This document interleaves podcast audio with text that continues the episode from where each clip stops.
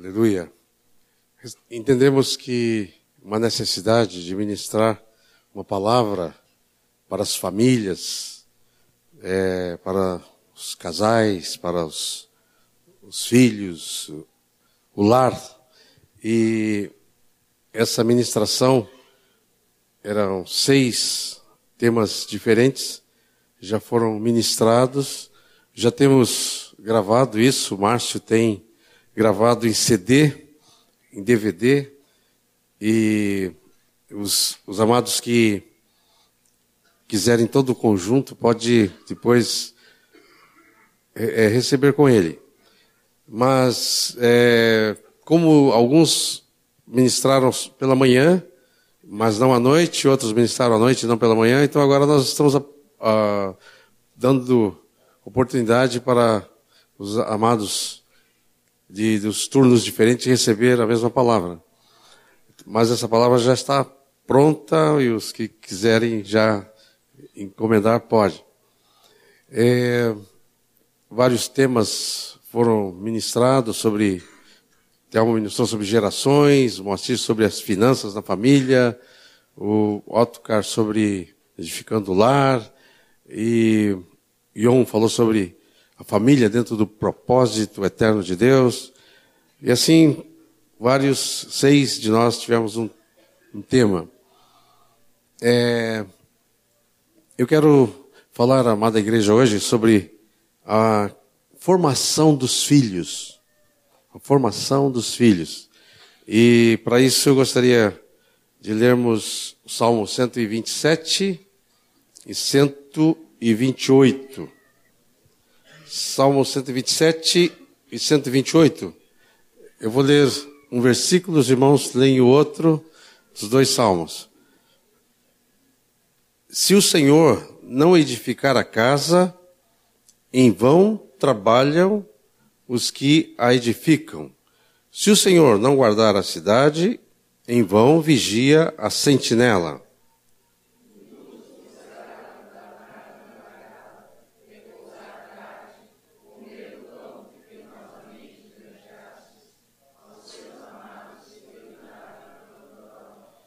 Herança do Senhor são os filhos, o fruto do ventre, seu galardão.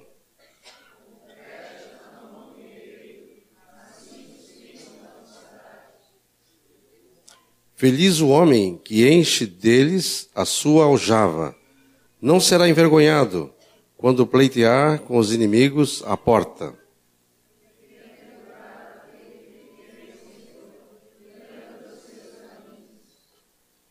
Do trabalho de tuas mãos comerás, feliz serás, e tudo te irá bem.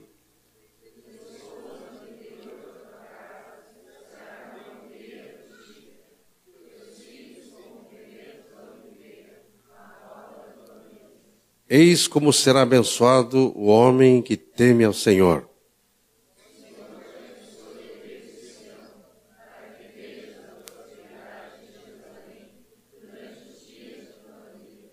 E vejam os filhos de teus filhos.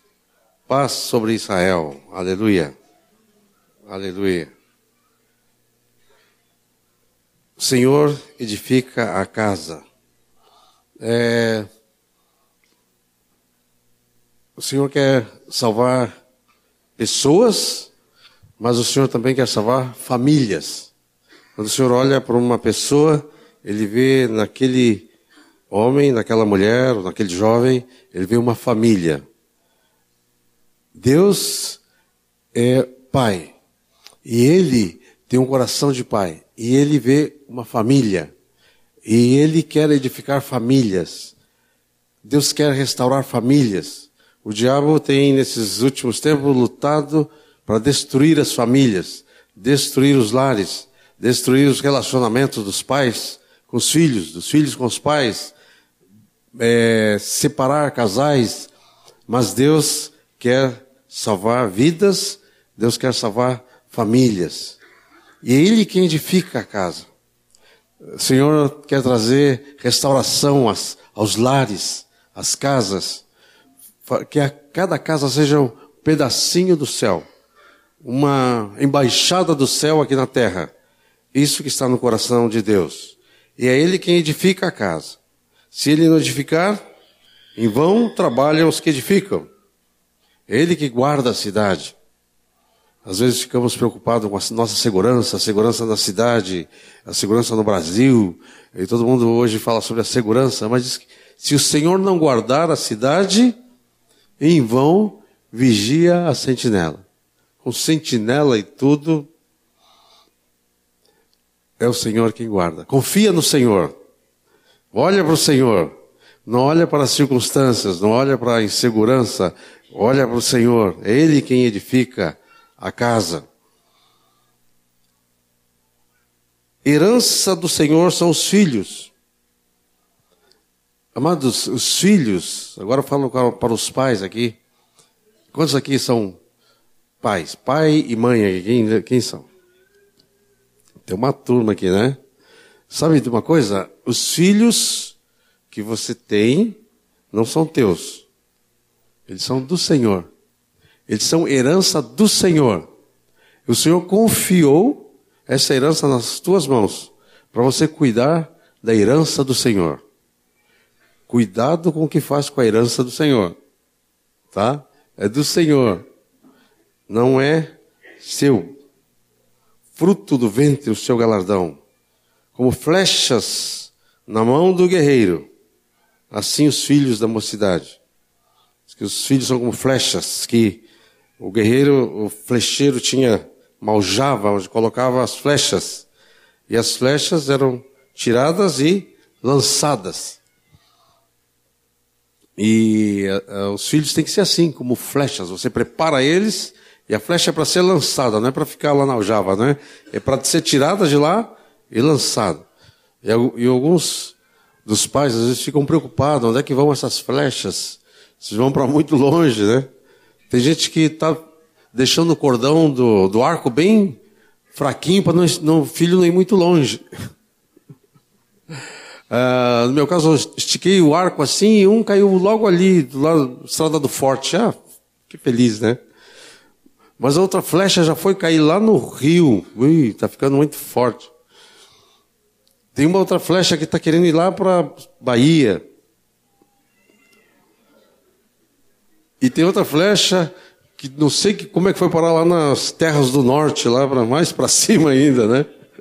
Tem alguém que diz que vai mirar a flecha para baixo, né? Pra... Só que cuidado, se for muito forte, pode dar efeito contrário para lá no Japão, né? Não puxa muito. Mas, amados, é, os filhos são do Senhor. Amém? E, na verdade, quem manda a flecha não somos nós, né? Nós pensamos, né? É Ele quem manda as flechas. Ele quem manda é a herança do Senhor. Assim, feliz o homem, feliz a mulher, feliz o pai, feliz a mãe, que enche deles a sua aljava. Ah, no mundo moderno hoje, é, parece que o humanismo e tudo o que se pensa, os filhos é, é, são assim como pro, problemas. É, filho significa trabalho. Então, é, quanto menos, melhor. Assim pensa o mundo. E é, alguns já começam, é, um filho só, alguns nenhum, dois no máximo. Mas o Senhor, a palavra do Senhor fala um pouco diferente, né? Diz assim: Feliz, bem-aventurado o homem que enche deles do que dos filhos, da herança do Senhor, a sua java. Amados, nós temos que ter esse coração de Deus. Se você gera filhos para Deus, se você forma esses filhos para Deus, então, que privilégio, né? Que privilégio. Tem países aí, principalmente os países desenvolvidos, né, que estão ficando com problema, porque estão, o país está envelhecendo, poucos nascimentos, a população jovem e criança, adolescente está diminuindo, população mais envelhecida, que é maior, e começa a faltar gente. É, começa a ter um problema, porque com essa mentalidade de poucos filhos. Não estou aqui defendendo uma explosão demográfica, né? Mas eu estou querendo dizer o seguinte, queridos: quanto da herança do Senhor o Senhor quer para ti? Principalmente aqui os casais jovens, os que vão casar, os que já são casados há pouco tempo. Quantos que o Senhor quer te dar? Não é ter poucos ou ter muito, mas colocar-se à disposição do Senhor. O povo de Deus cresce de duas maneiras. Ou por proclamação do Evangelho para aqueles que não conhecem o Senhor e que nós trazemos para o povo de Deus, ou as própria, a própria geração dos filhos de Deus vão se multiplicando. Por isso que nosso Deus é conhecido como Deus de Abraão, Deus de Isaac e Deus de Jacó. O que quer dizer isso? Deus de gerações. Abraão. Abraão, eu te chamei porque eu quero que você seja pai de multidões. O Senhor sempre vê assim, crescei e multiplicai, enchei a terra. Mas não só encher a terra de gente, né? O que Deus está querendo é de encher a terra com filhos dele filhos do Senhor. Então, as famílias, nós, nós que somos filhos de Deus, descendência de Abraão, o Senhor quer nos abençoar para multiplicar, encher a terra, mas não encher a terra só de pessoas, não é só questão de gerar filhos, gerar filhos para Deus, formar esses filhos para Deus, transmitir todo o depósito de Deus para esses filhos. Quando Jacó desceu para o Egito e ele foi lá com seus filhos. José já estava lá, chamou Jacó. E, e o Jacó, que é o Deus de Abraão, de Isaac e de Jacó, né? Jacó desceu com seus filhos, seus netos, talvez bisnetos, que somando tudo era 70 pessoas. Foi para o Egito. Mas 430 anos depois, quando saíram de lá, eram já uns 3 milhões de pessoas. Povo de Deus. Eles, eles cresceram, multiplicaram. E, e diz que os filhos do, dos, do povo de Deus eram mais fortes, estavam crescendo. O povo, o Egito tem, simboliza o mundo, estava preocupado, porque o, o povo de Deus estava é, crescendo muito. E diz que elas, as mulheres hebreias eram mais saudáveis e davam filhos, e, e, e o, o, egípcio, os egípcios ali, Faraó ficou com medo. Olha, e daqui a pouco eles vão ser mais que nós. Tem que matar essa, essas mulheres aí para estão gerando muitos filhos. Começaram a matar os, as crianças. E foi aí que Moisés foi poupado. É, queridos, é, eu quero dizer para vocês que os filhos são herança do Senhor. Bendito, bem-aventurado o que enche deles a sua aljava. Eu me lembro quando é, Kit Benson, Kit Benson? Não, Swindle, Swindle e Baker estiveram ministrando aqui e e eles falaram sobre esse tema, mas na verdade também depois foi o Kit Benson numa outra ministração que falou sobre isto, sobre esse versículo aqui. E na época a nossa aljava só tinha duas flechas. E, e nós, Rita e eu, olhamos, cabe mais flechas ali? Cabe. E o Senhor nos deu cinco flechas. É, aleluia por essas flechas. Mas, e é essas, essas vidas que o Senhor nos dá, é para cuidar para o Senhor. Gerar para o Senhor. Cuidar para Ele. Os filhos são herança do Senhor. São nossos primeiros discípulos. E a palavra do Senhor nos orienta a formar esses filhos. E essa palavra que eu estou dizendo aqui, eu sei que tem aqui várias faixas de idade, né? Os jovens que ainda não se casaram, mas vão se casar em nome de Jesus. Mas pensa assim, eu vou, vou formar um lar, vou gerar filhos para Deus, vou cuidar bem deles. Falamos aqui para os avós, né? Os avós. Mas é que eles têm que passar toda essa graça de Deus para as gerações, seus filhos, os filhos dos seus filhos. Aqui diz assim: bem-aventurado é o homem é um homem abençoado, para que vejas a prosperidade durante os dias da tua vida e veja os filhos dos teus filhos, né? Os netos. Aleluia por isso. Então, todas as gerações aqui, dos avós, dos pais mais maduros, dos jovens que vão casar, essa palavra do Senhor é para todos. Todos. E os, os, a outra geração ensina a próxima geração como formar os filhos para Deus. Deus está interessado na tua vida, Deus está interessado na tua família, Deus está interessado na tua casa, Deus está interessado nos teus filhos. Pais, você tem uma responsabilidade dada pelo Senhor de criar os filhos, formar os filhos segundo a palavra de Deus. Abram comigo em Efésios, capítulo 6, versículo 21. Não, versículo 4. Efésios 6, 4. Diz assim: E vós, pais, não provoqueis os vossos filhos a ira, mas criai-os na disciplina e na demonstração do Senhor. Então, pais, forme os filhos na disciplina e na admoestação do Senhor. Formação de filhos. Queria dar alguns princípios na formação de filhos. O primeiro princípio que eu quero dar é o princípio do amor. Pais, para formar bem os filhos, precisa ter o amor. O amor que vem de Deus.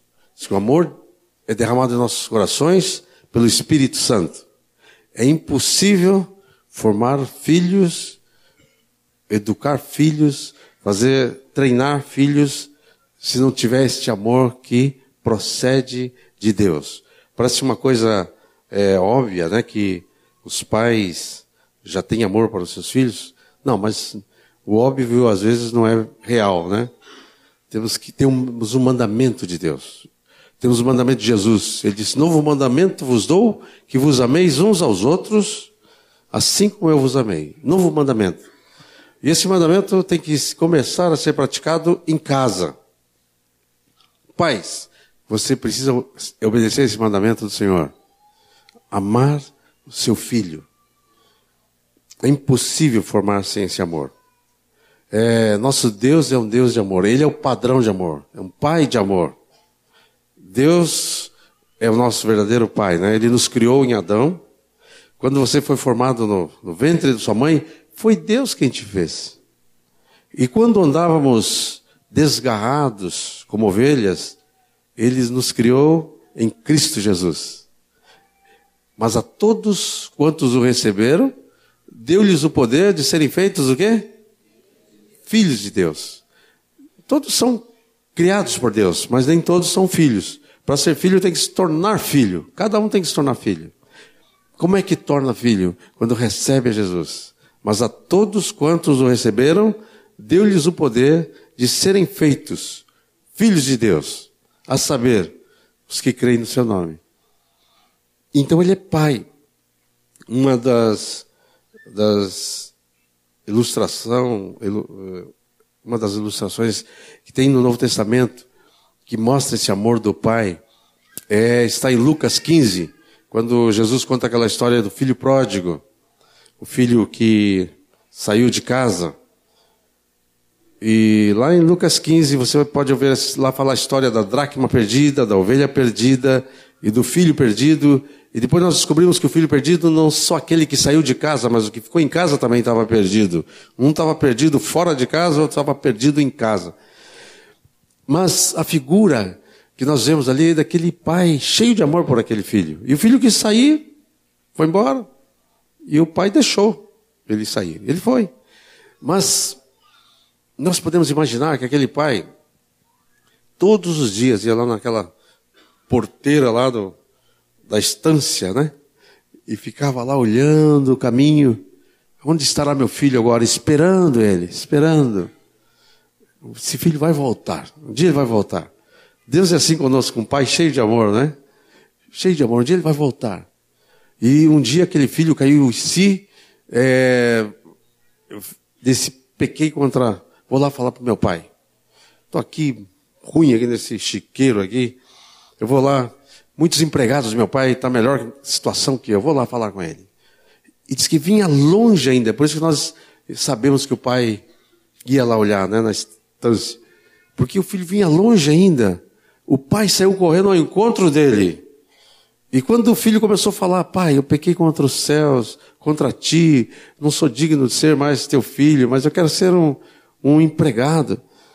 O pai o abraçou, perdoou, mandou trazer é, uma roupa limpa para ele, mandou preparar um banho, mandou preparar um novilho, acho que fizeram um churrasco, né? Um bom churrasco, fizeram uma festa, chamaram os músicos, e depois aquele irmão mais velho ficou com ciúmes, disse, pai, eu estou sempre aqui, o senhor nunca me deu um cabrito. E aquele pai disse, filho, você está sempre aqui, tudo que tem aqui é teu, você não, você, o cabrito, você pode pegar a hora que você quiser, um ovelhinho, um cabrito, um novilho, um bezerro, fazer um churrasco. Filho, tudo é, o que é meu é teu. Mas esse teu filho, esse teu irmão, estava perdido e foi achado. Estava morto e reviveu. Esse é o amor do nosso Pai. Pai cheio de amor, cheio de compaixão.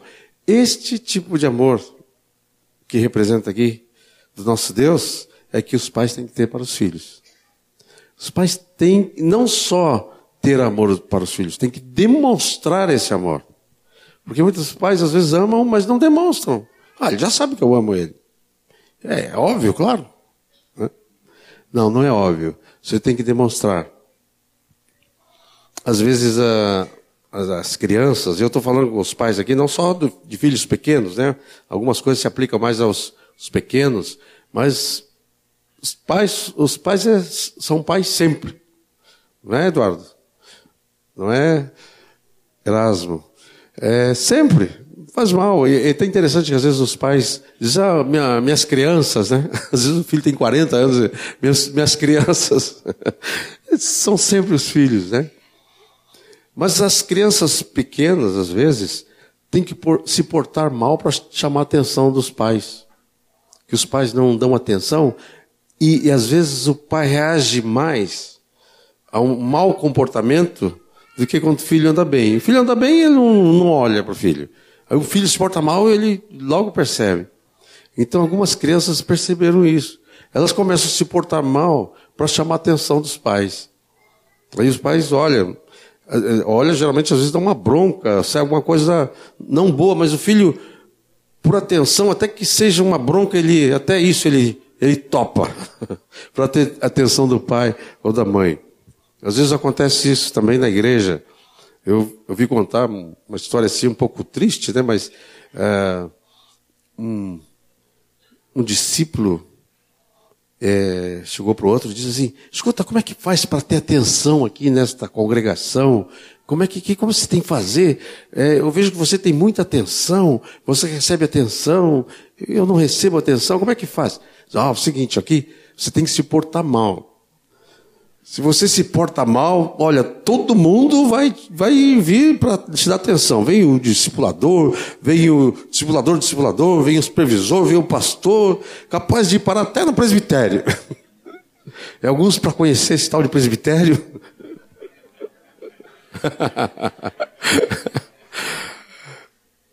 Queridos, nós precisamos dar atenção não só quando se portam mal, principalmente quando se portam bem. Nós temos que estar atento e, e olhando ao, aos filhos, aos discípulos, quando se portam bem, expressando o amor.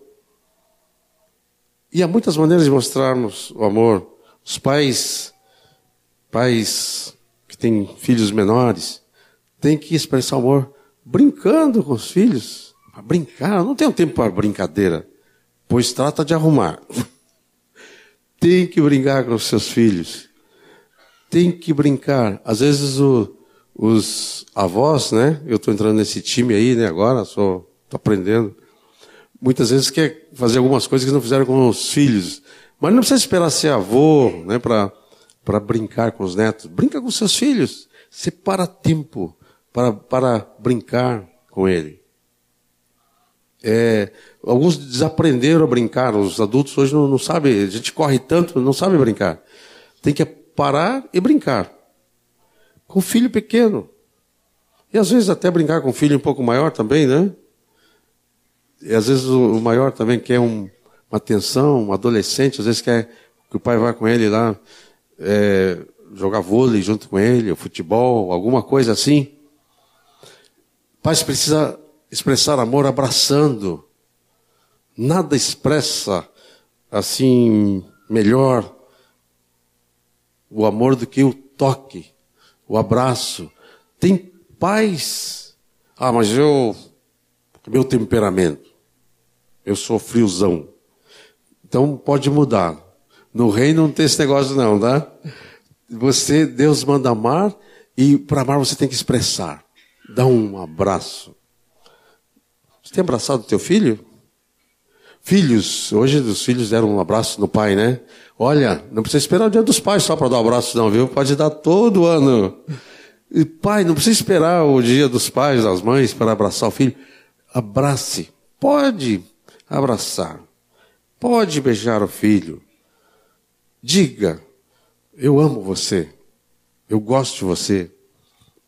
Ore com ele. Estude a palavra juntos. É... Não só ore por ele, mas ore com ele. Interesse por seus, suas atividades, suas coisas. É... Quando seu pequenininho quer falar contigo, se abaixe. Fale com ele assim, abaixadinho, é, senta no chão, fica na altura dele. Muitas vezes a criança fica assim, né?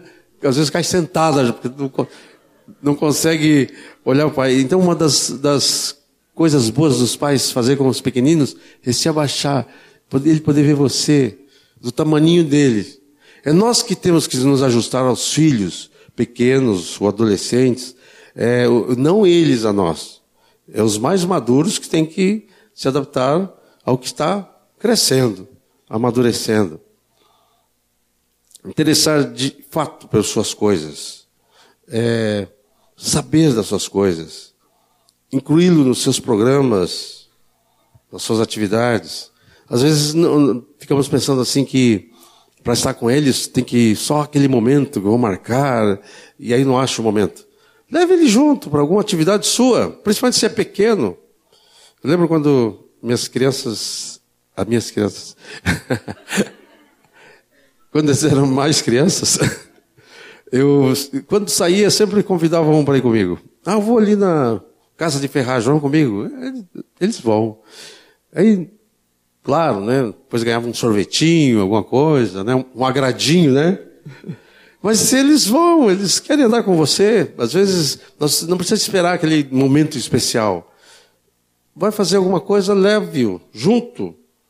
Ou se, se é um filho já maior, um filho, aí ao invés de você levá-lo, ele te leva. Apesar que eles não gostam muito desse negócio, né? às vezes, às vezes tem alguns jovens, principalmente adolescentes, os pais vão levá-lo a algum lugar e dizem assim, pai, me deixa aqui nessa esquina. O programa é duas quadras para lá. Mas ele quer chegar a pé, não quer chegar os coroas lá, né? Os velhos. Tem uma fase assim, mas não, não é todos os filhos que são assim. Mas os pais têm que aprender a andar junto com os filhos e os filhos com os pais. Amar é elogiar, é motivar.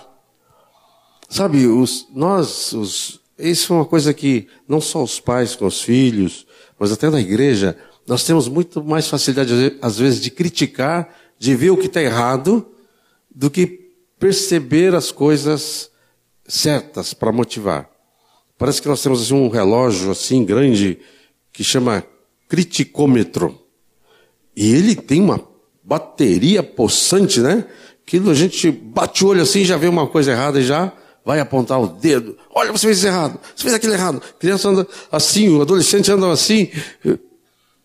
E alguma coisa certa parece que nunca é vista, não, não, não, não enxergamos, né? Parece que acabou a pilha daquele do motivador, né? Tem o criticômetro e tem o motivetômetro.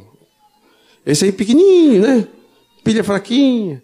Ó, vamos botar uma boa bateria nisso aí.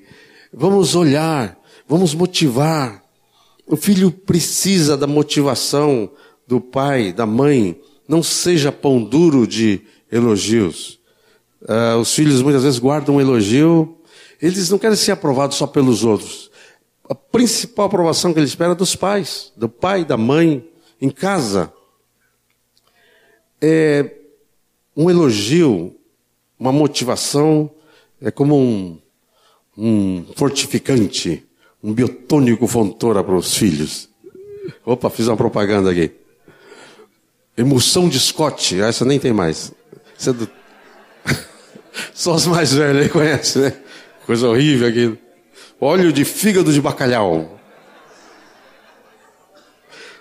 No, no, os, vocês, os mais novos, estão livres disso, mas nós mais velhos tínhamos que tomar colherada daquele negócio todos os dias. Sem aquilo, rir com eles, rir com os filhos, isso é muito bom. É, não é rir deles, tá? Às vezes a gente não aguenta, né, de rir mesmo, né? mas é rir com eles. O espírito de bom humor na família, né? Que coisa boa, o bom humor. É, ah, nós não podemos ser essa família carrancuda aqui. Todo mundo está sempre cara fechada. Não, rir. Mesmo que, ó oh, pais, mesmo que as histórias e as piadas você conta, já contou 30 vezes. Os filhos riam assim, ha, ha, ha, ha. Ele já conhece tudo aquela história. Quando você começa. Os, eu, eu, já. Já para eles já não tento contar, mas conta pros, quando vem alguém de fora. Mas eles já, logo contam o fim. Diz, pai, encurta o negócio, entra aqui. mas o bom humor não é só piada, é as histórias, as coisas que acontecem. E as, as crianças, os adolescentes os jovens são tão criativos, tem tanta coisa, né? Então tem que manter esse humor na família. Isto é maneiras de, de práticas de mostrar amor. Isso leva tempo, tem que ter tempo. Enfim, querido pai, querida mãe, e nós temos que ensinar isso para os nossos discípulos. Ser, é, amar os filhos é ser amigo deles, tá? Você tem que ser amigo deles. Tem que conquistar a amizade. Se não é amigo ainda, Pois coloque a partir de hoje como objetivo: eu vou ser amigo do meu filho, da minha filha. Minha filha vai ser minha amiga. Eu vou ser amigo dela. Mãe, a tua filha tem que ser tua amiga. Filha, você tem que ser amiga da tua mãe. Pai, você tem que ser amigo do teu filho, dos teus filhos. É, amar é ser fraternalmente amigos, gostar de estar juntos. Esse é o primeiro princípio é o princípio do amor. Outro princípio que eu queria dar para vocês essa noite é o princípio da formação e da instrução. Os pais, Deus nos deu esta responsabilidade de instruir e de formar os filhos. Vamos ler Provérbios, capítulo 22. Provérbios 22, versículo 6. Provérbios 22, 6 diz assim: Ensina a criança no caminho em que deve andar, e ainda quando for velho, não se desviará dele. Não só quando for velho, mas ensina a criança no caminho que deve andar, e ainda quando for adolescente, quando for jovem, quando for um, já uma pessoa madura ou até mais velho não vai se desviar.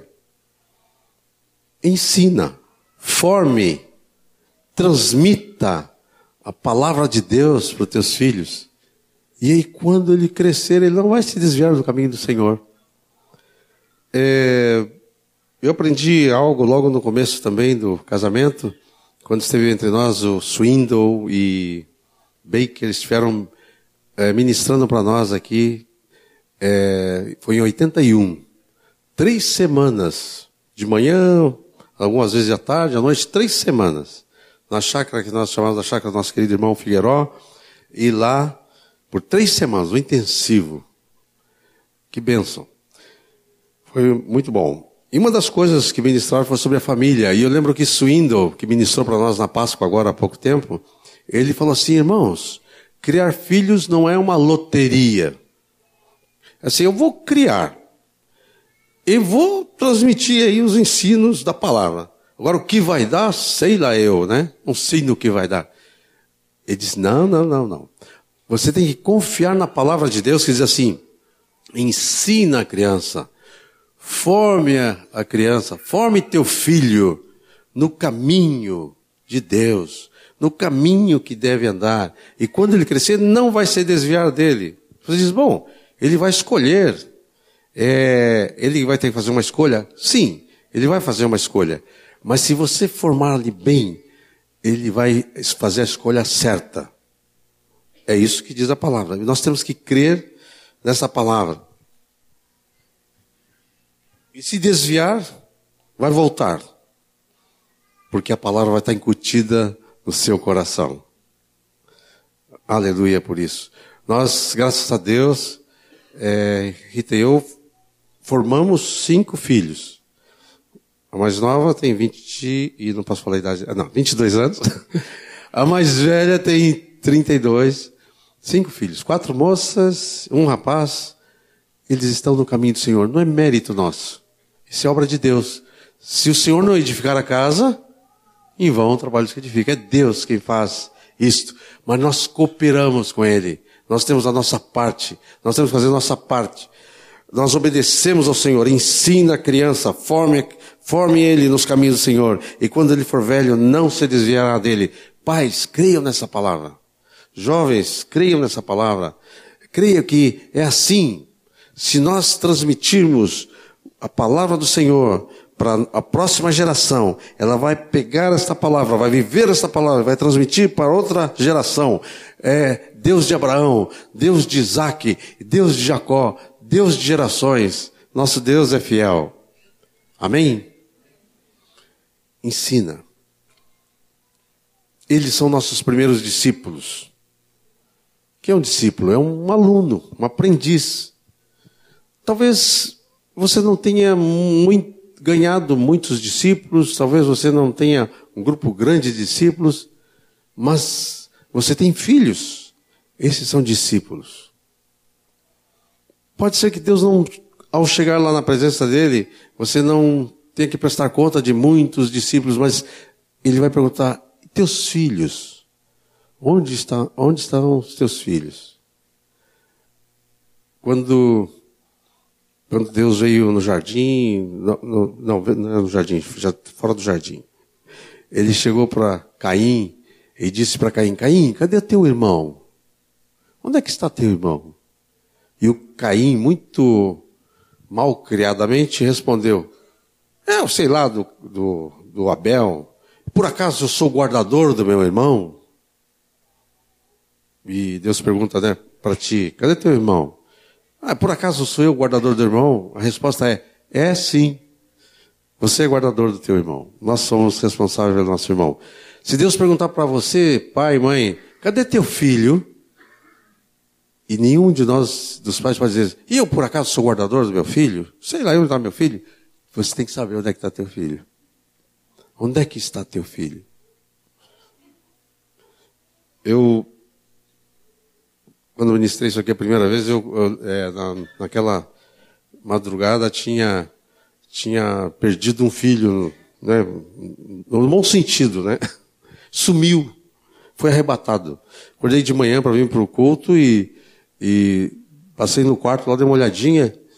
Ué, cadê o filho? Sumiu, foi arrebatado. É, e tinha que vir para o culto. Onde é que está o Samuel? Aí fui acordar a Suzy. Suzy, cadê o Samuel? Não sei. Dormiu. Lily. Ah, Samuel. Não sei. Dormiu. Rita, Samuel, não sei. Ah, bom, quem será que ele esteve ontem à noite? Era o sábado à noite. Onde é que ele esteve? Com quem? Ah, esteve com o Rafael, o Leonardo, vou ligar lá para casa dele. Liguei sete e pouco da manhã, para casa do, do, do. O dono da casa nem é convertido. Ai, ai, ai. O guri atendeu. Oh, você, o Samuel, te deu carona, não te deu? E onde, depois, sabe para onde foi? Foi para casa do Ion. Ah, tá. Aí eu falei, e agora? O Ion estava escalado no culto à noite, deve estar dormindo até as 10 hoje. A Marta, que costuma levantar cedo, hoje acho que ela não vai levantar cedo. Daí, vou ligar para lá. Liguei para lá, alguém atendeu. Oh, alô. Não te acordei, né? Ainda não.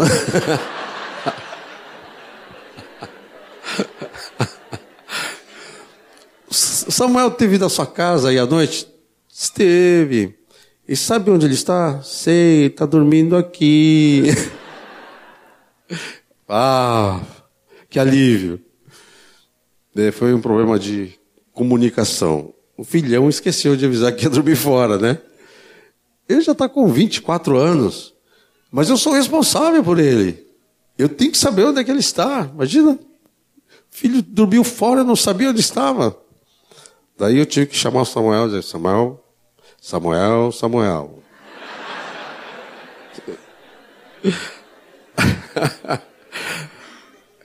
tá bom que você tem 24 anos, mas você não pode dormir fora de casa sem avisar, né?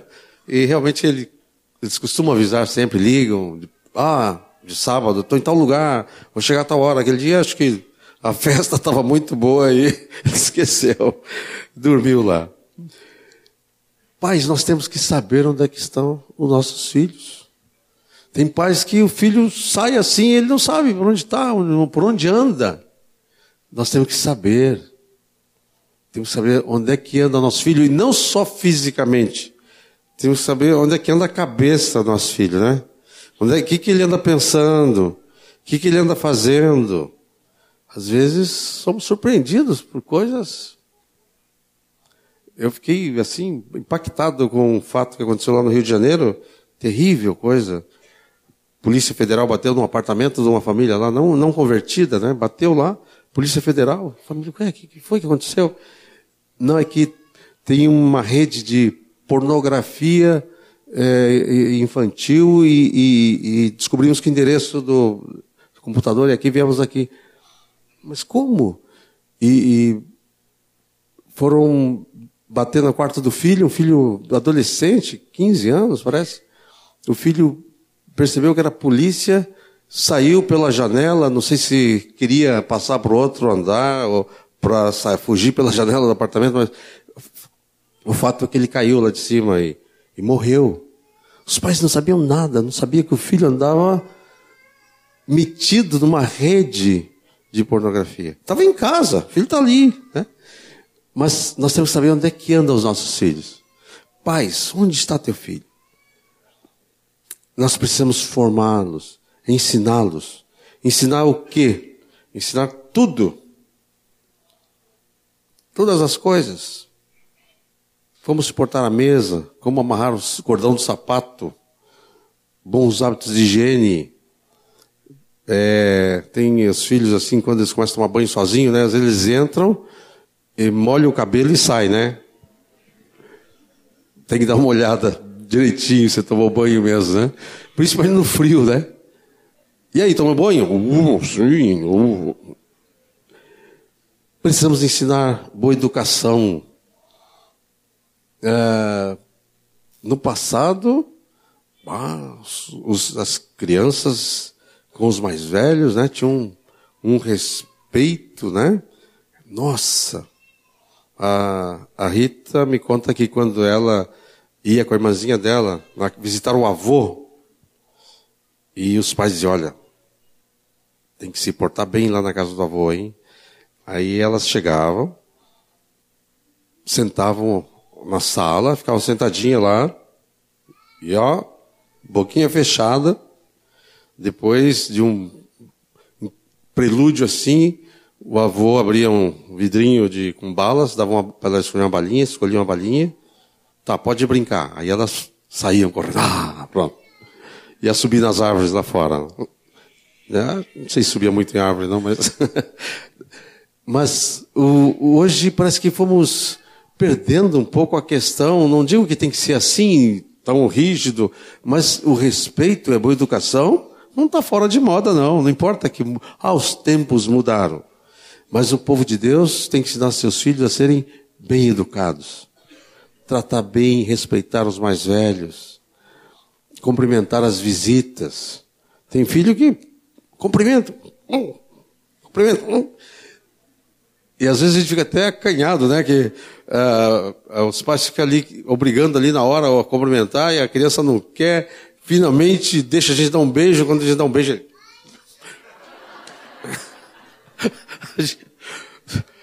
Ficamos constrangidos, mas tudo isso se ensina em casa, não dá para ensinar na hora ali, né? Tem que ensinar, já vem em casa, vai, vai treinando. Palavras como por favor, como se portar à mesa, vai comer na casa do, do vai, leva teu filho, a família, chega lá, a criança ataca assim, parece que faz uma semana que não come. E os donos da casa ficam todos assim constrangidos e, e, as, e, os pais, nós temos que ensinar. Os pais têm que ensinar bons hábitos, boas maneiras, educação, valores morais, ser verdadeiros, é, é, falar a verdade. Me lembro quando tinha uns 10, 11 anos, andava contando umas mentirinhas, né? Se é que tem mentirinha, né? Ele fala que tem mentirinha branca, amarela. Mentira é mentira, né? Eu lembro que um pastor lá em São Paulo, um pastor metodista, talvez o Erasmo conheceu, Manuel Pereira, ele me chamou lá, Ismael, vem cá. Abriu a Bíblia, em João, disse lá, quem é o, o pai da mentira? O diabo. Eu, opa, quem mente Filho do diabo. Ui! Não conta mais mentira. Tá bom. Temos que ensinar. Não só quando faz uma estripulia, mas temos que ensinar essas coisas. Ser verdadeiro, ser honesto, ser misericordioso, ser estudioso, ser trabalhador. Hoje não ensinamos os filhos a trabalhar. Temos que ensinar a trabalhar. Dar tarefas em casa. Já de pequenino pequenininho pode ter tarefas, vai aprendendo a trabalhar. Eu quando é, estava fazendo parte de uma, um grupo, é, uma denominação, e observava os filhos dos pastores, as famílias dos pastores em geral, não só daquela denominação, de outras, e os filhos dos pastores parece que eram eram travessos, às vezes quase os piores, né? Não eram convertidos, dava mau testemunho. Eu falei, ah, coisa estranha. Depois eu fui para um instituto bíblico, é, e lá tinha missionários, e comecei a observar os filhos dos missionários, e vi que aqueles filhos eram convertidos, comportados, obedientes. Fiquei olhando, mas o que aconteceu? Aí fui ver como aqueles pais, esses agora missionários, faziam. Eu percebi que eles a prioridade deles era Deus, depois a família, depois as outras coisas. Eles davam atenção para a família.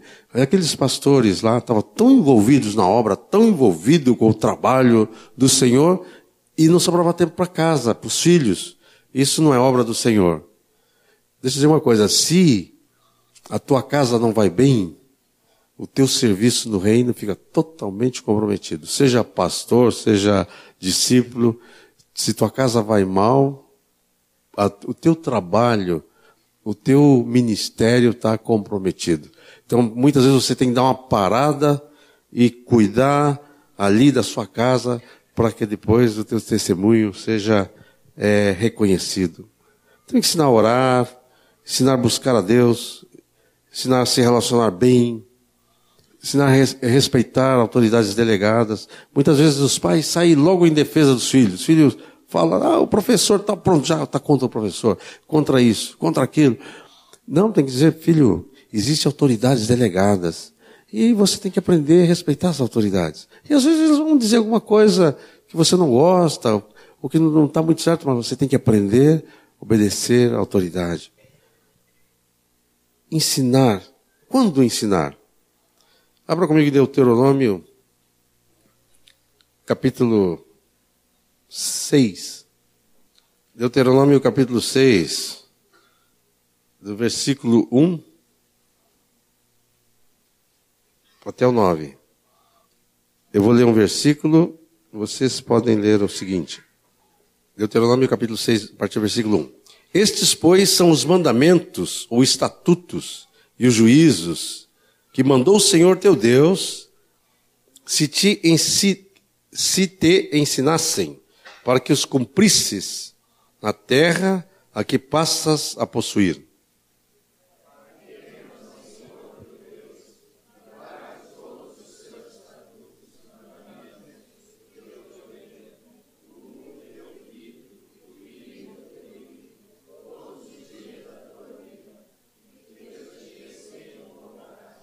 Ouve, pois, ó Israel, e atenta em o cumprires, para que bem te suceda e muito te multiplique na terra que mana leite e mel, como te disse o Senhor teu Deus de teus pais.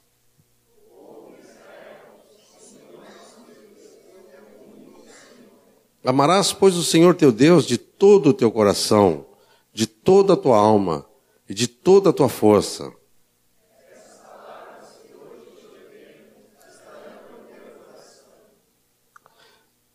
Tu a inculcarás a teus filhos, e delas falarás assentado em tua casa, e andando pelo caminho, e ao deitar-te e ao levantar-te.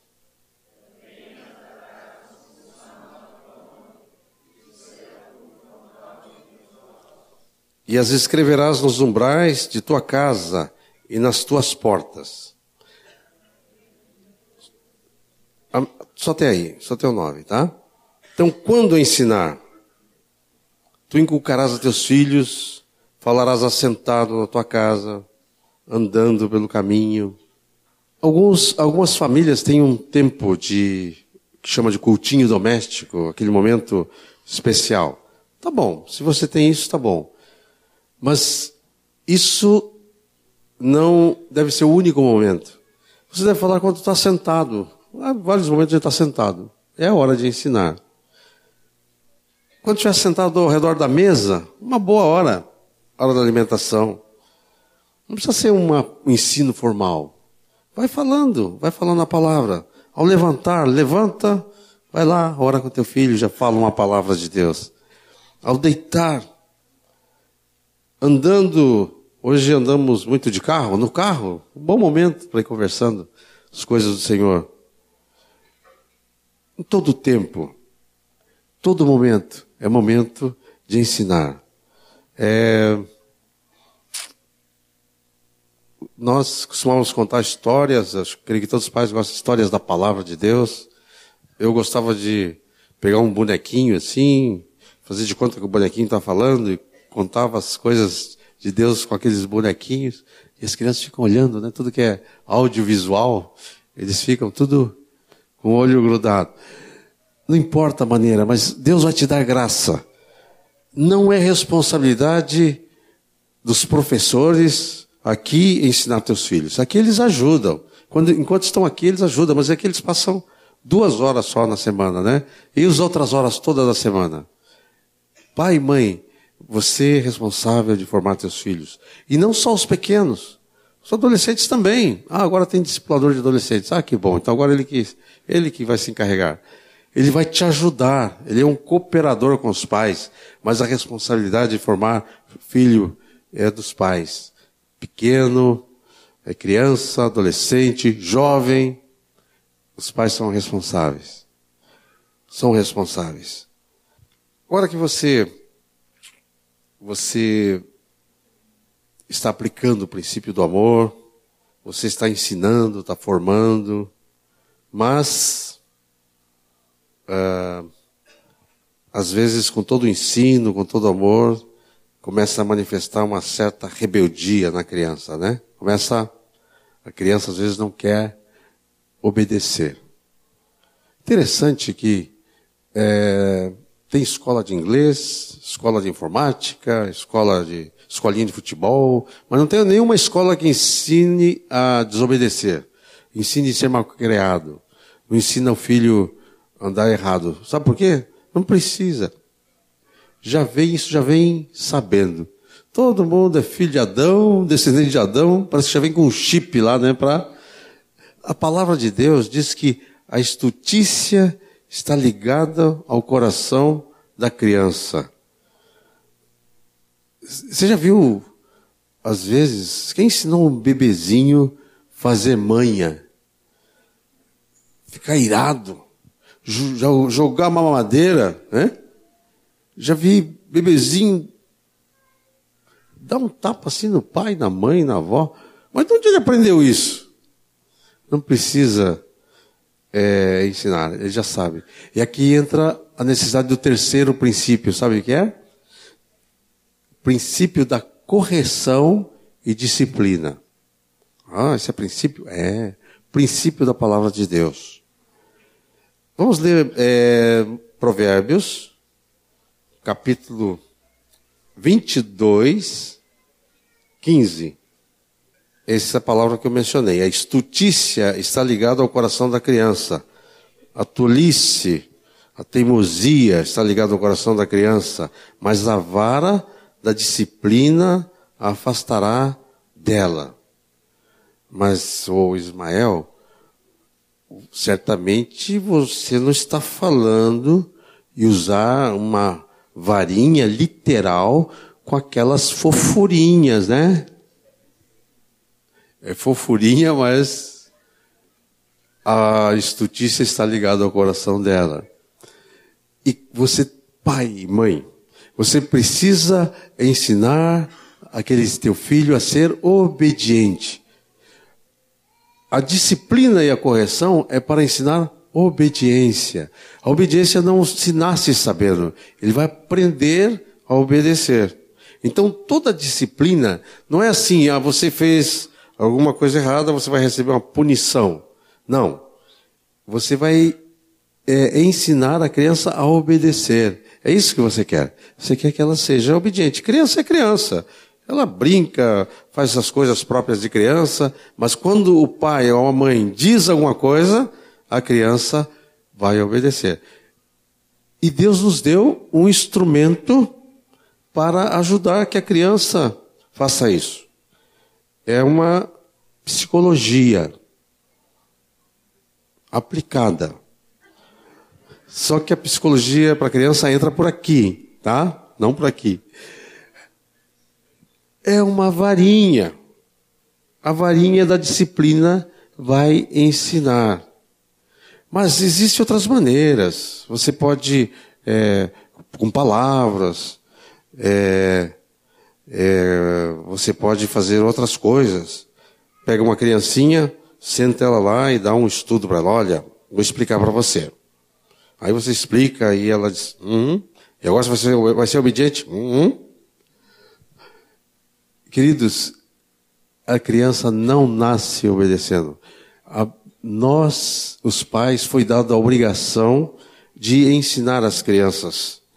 E isto não é assim optativo.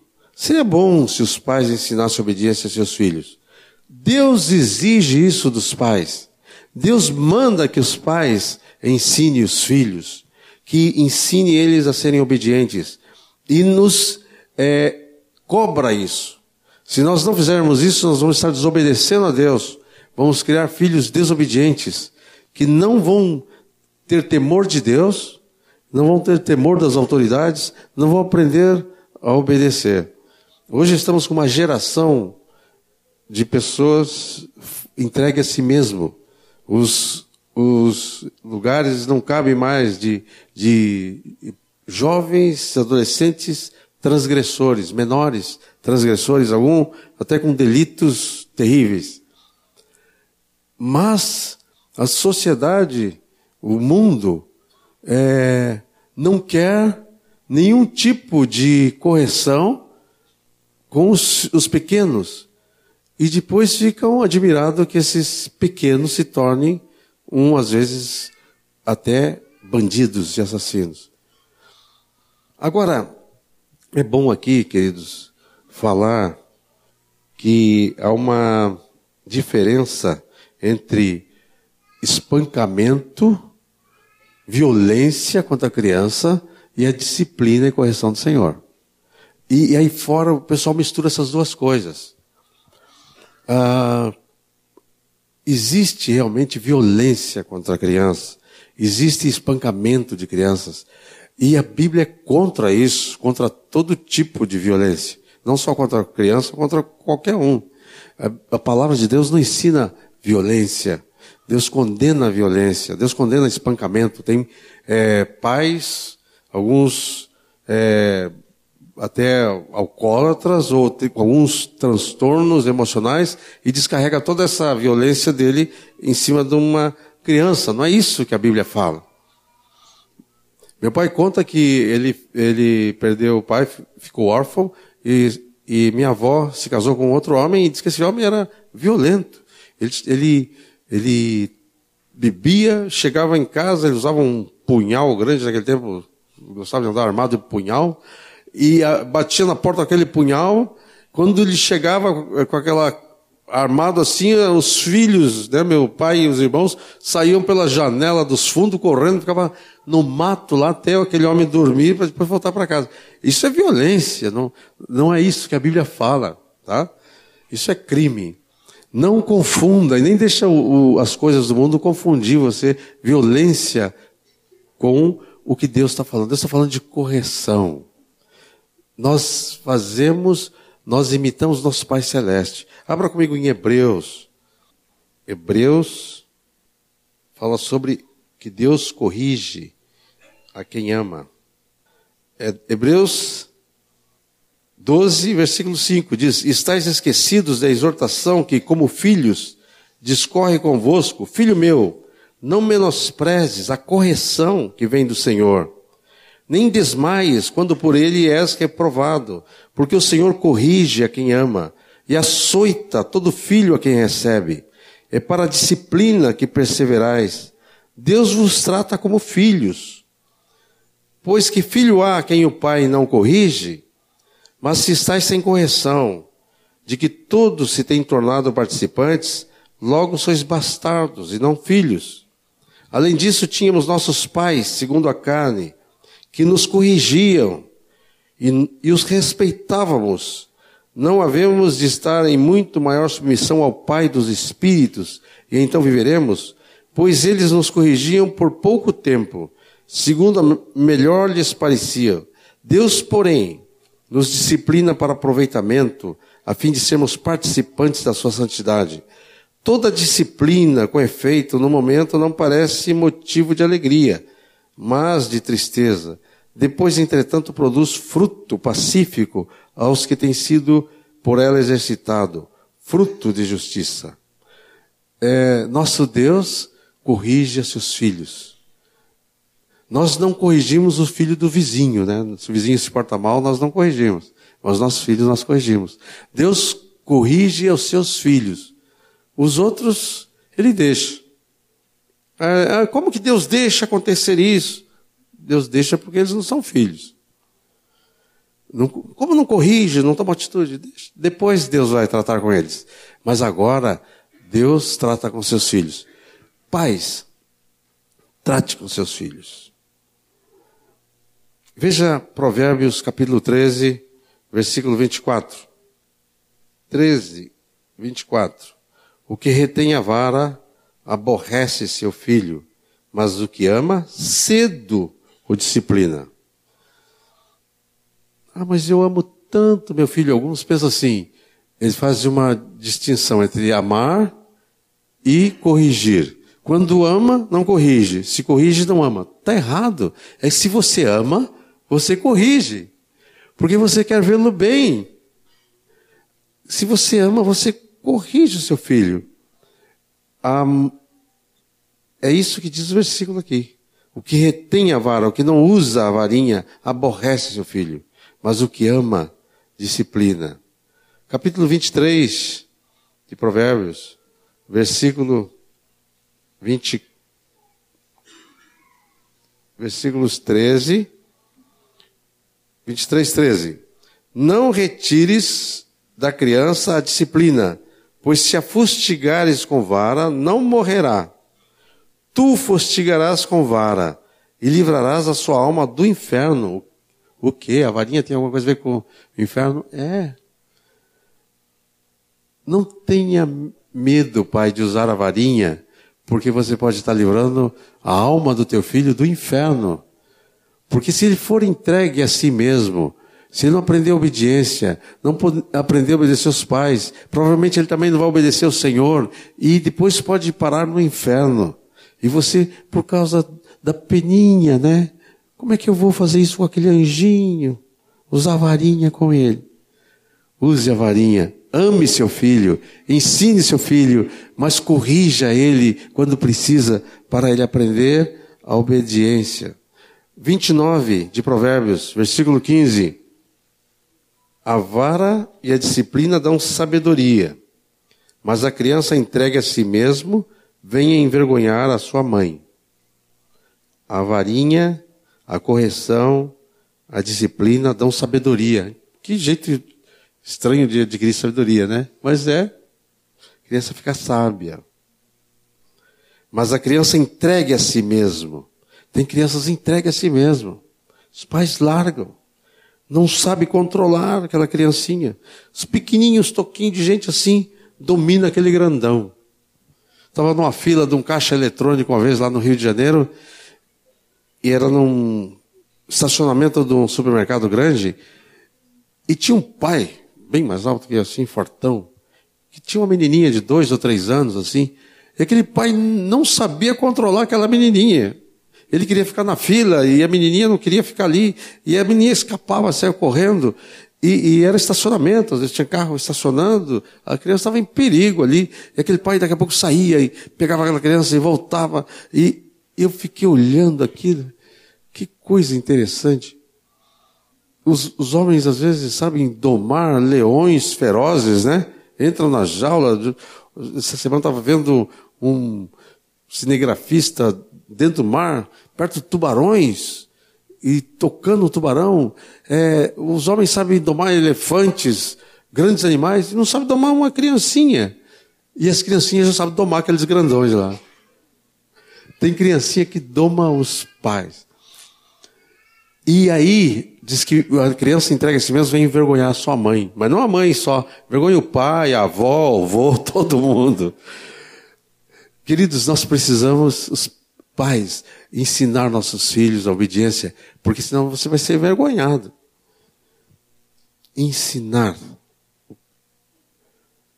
Capítulo 19 de Provérbios, versículo 18, diz: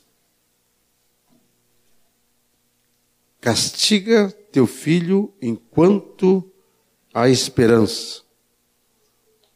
E aqui chega até parece um exagero, né? Diz: Não te excedas a ponto de matá-lo.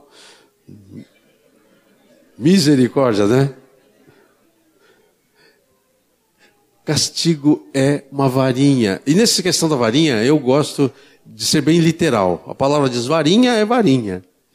Não é chinelo, não é cabo de vassoura, não é fio elétrico, né? Quando era pequeno tinha uns tamancos, né? De madeira. E tinha umas mães, uns pais que tiravam o tamanco e dava na... Ficava com uns galos na cabeça. Não, é varinha. Você entra no quarto. Vem cá, filhinho. Entra no quarto. Você sabe o que você fez, que desobediência você fez. Ele tem que saber o que foi que ele fez, que desobediência que ele cometeu. A, a Rita costumava sempre conversar com os filhos. Você sabe por que você vai ser corrigido? E uma vez uma das filhas disse assim: Eu sei, é porque você está brava. Ela falou: Não, não, não é porque eu estou brava. Vou corrigir você porque você fez isso errado. Ela tem que saber que ela fez errado.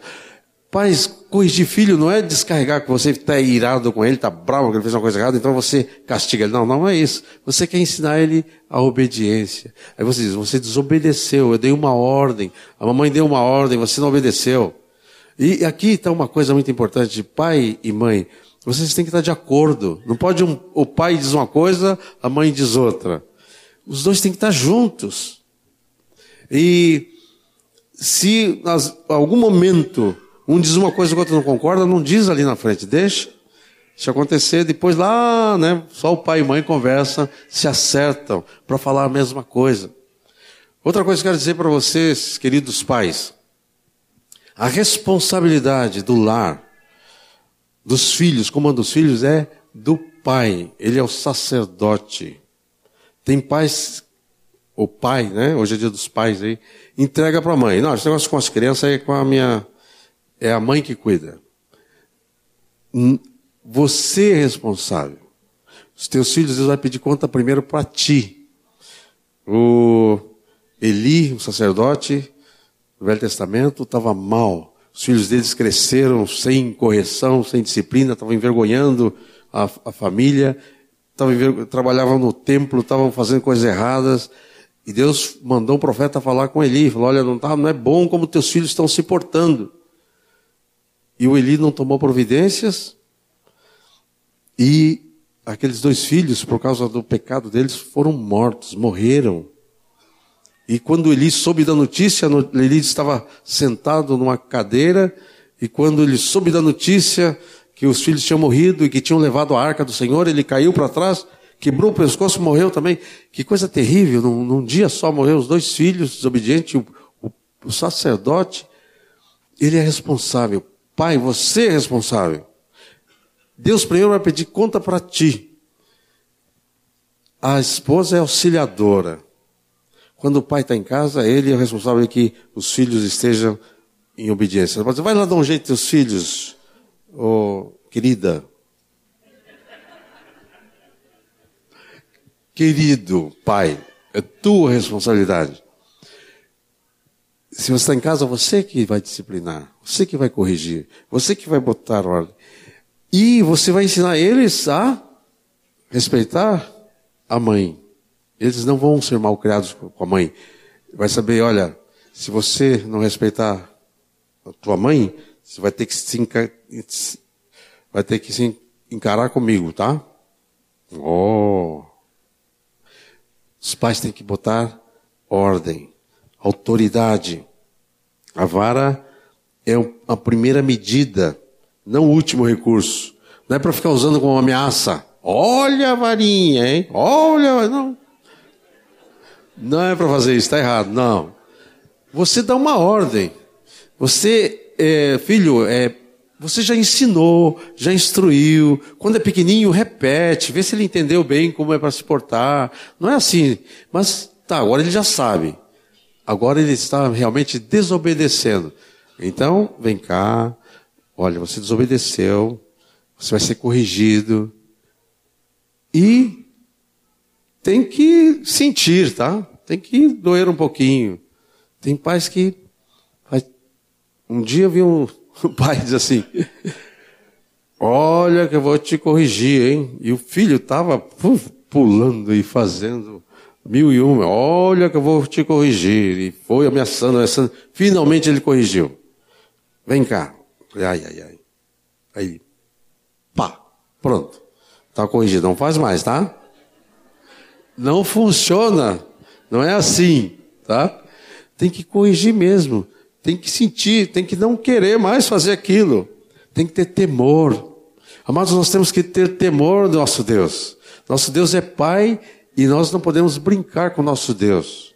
Deus corrige a quem ama. Eu uma vez falei assim, eu não sei que esse negócio de correção, que Deus corrige, disciplina quem ama, eu não lembro dele ter me corrigido. Ah, que besteira que eu fiz.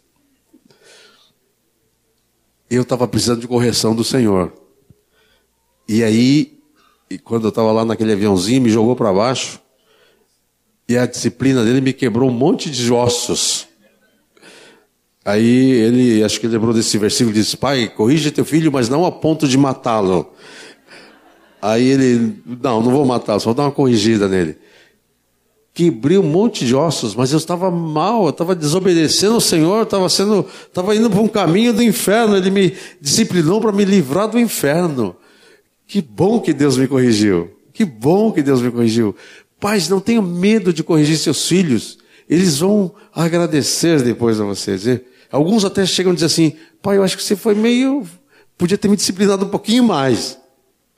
Às vezes a gente acha que, que, que fica faltando alguma coisa. E não só as crianças, depois chega um momento que não tem mais a varinha, mas a obediência continua. Tem outras maneiras de, de dar correção para um filho, adolescente, jovem, mas a autoridade tem que ser mantida. Deus quer isso. Pai, mãe, não tenha medo de exercer autoridade. Tem alguns pais que o filho, o filho está com 10, 12 anos. Ah, pai, eu não sei se eu acredito, se eu não, eu estou em conflito de fé. Tá bem. Então eu não vou mais na congregação. E alguns pais deixam. Tá bom, ele, ele, tem, que, ele tem que decidir, ele não quer ir. Tudo bem, você não está crendo, tudo bem, mas sem fé mesmo vem. Le, traz o filho, pais, nunca deixe teus filhos, porque ele diz que ainda não se converteu. Traga ele. Ele vai vir aqui por obediência, mas aí ele vai ouvir a palavra de Deus, e a palavra de Deus, a fé vem pelo ouvir, a palavra de Deus. Ele está no meio do povo de Deus. Deixa ele lá, entregue a si mesmo, e ele vai para o mundo. Vai cair no, no caminho largo. Amados, a palavra de Deus é verdadeira e funciona. Funciona. Temos que aprender a confiar na palavra de Deus. Evite essas coisas que irritem os filhos, as pancadinhas, cascudo, né? Filho passa a dar um cascudo. Meu tempo tinha um negócio de puxão de orelha, né? Puxar orelha. Ah, ah. Por isso que eu fiquei orelhudo. Não, a, Bíblia fala corrigir com a varinha, é assim que corrige, tá? Às vezes tem outro, outro tipo de, de punição, algum castigo, em alguns casos é aplicável, mas o que ensina a obedecer é a varinha, assim que diz a palavra de Deus. Evite é, tratar mal seu filho, é, puni-lo na presença dos outros. Isso tudo é, é lá. Fecha a porta. Não é, é, lá em casa que você corrige, é lá que você ensina. Evite é, ridicularizá-la, é, ofendê-la. Não, não, não trate mal seu filho. É, você é um bobalhão. Você não faz nada certo. Você não presta para nada. Eu não gosto mais de você. Jesus não gosta de criança que faz isso. Jesus não gosta do pecado, mas ele gosta da criança. É, pai, não seja é, bruto. Não seja estúpido. É para ser amoroso como é nosso Deus. Teu filho vai te respeitar. Vai te amar. Depois da correção, leve ele a orar, pedir perdão a Deus. Abrace-o é, estenda o perdão para ele, ele vai sair feliz, tá? Alguns dos filhos é, meus saíam do quarto assim, sorrindo, parecia que tinham tomado um sorvete. Mas é que muitas vezes a, a criança está com culpa e a disciplina a correção tira aquela culpa. Pronto, já foi. Agora estou feliz. Não seja gritão ou gritona, né? A, a palavra de Deus assim, longe de vós toda gritaria. Tem mãe que acha que exercer autoridade é gritar. Pai também. Não, não é para gritar. É só para falar a, palavra de ordem clara. Não seja zimbinha. O que, é zimbinha? Zimbinha é, é que tem aquela abelhinha que é bzzz, um pernilongo, né? Que vem bzzz, Então a criança, coitadinha, vai para um lado e bzzz, a criança não pode fazer nada. Não pode ser assim. Pais, não irriteis nossos filhos. Pai, não seja bruto. Mãe, não seja bruta. Não, não tem respeito com seu filho. Trate ele com dignidade. Converse com ele. Quando ele errar, fala sério com ele. Dá ordem séria para ele. Corrija quando tem que corrigir, mas respeite teu filho. Quando você errar com ele, não tenha vergonha de pedir perdão. Tem alguns pais que dizem, ah, não posso pedir perdão para filho. Não, se tu errou, às vezes por aí se deu uma correção injusta, vai lá e pede para filho, me perdoe, errei com você. Peça perdão. Às vezes, né, filhos, né, os pais às vezes não são perfeitos, não é? Às vezes. Mas pode pedir perdão aos seus filhos. Se, seja firme. Queridos pais, ame seu filho. Queridos pais, instrua seu filho. Queridos pais, corrija seus filhos.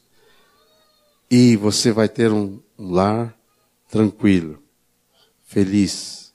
Deus vai abençoar você e você vai ter uma casa como herança do Senhor, os filhos ao redor da mesa. A palavra diz seria como rebentos da oliveira. Eu gosto dessa expressão porque lá em casa todos são ramos de oliveira. Esse é meu sobrenome. Então, como rebentos da oliveira ao redor da sua mesa, herança do Senhor. Pais, que bênção ser pai, mãe, que bênção criar filhos para o Senhor. O Senhor quer edificar a sua casa, o Senhor quer edificar seus filhos. Deus quer um povo exclusivamente seu, de famílias saudáveis, filhos obedientes, filhos que temem ao Senhor. Vamos orar ao Senhor, curva sua cabeça. Querido Pai Celestial, tua palavra é preciosa e lemos que o Senhor quer edificar a casa. Nós queremos, Senhor, que o Senhor edifique as nossas casas. Nós queremos cooperar contigo, Senhor. Queremos restaurar, restaurar o amor na nossa casa, o ambiente de amor, ambiente de, de boa comunicação. Se há, Senhor Deus, alguma relação na família que não está bem, Senhor, nessa noite queremos orar para que seja corrigida, Senhor. Se há algum pai ou mãe que está com um problema com filho de relacionamento, Pai, restaura hoje, Pai. Cura, Senhor.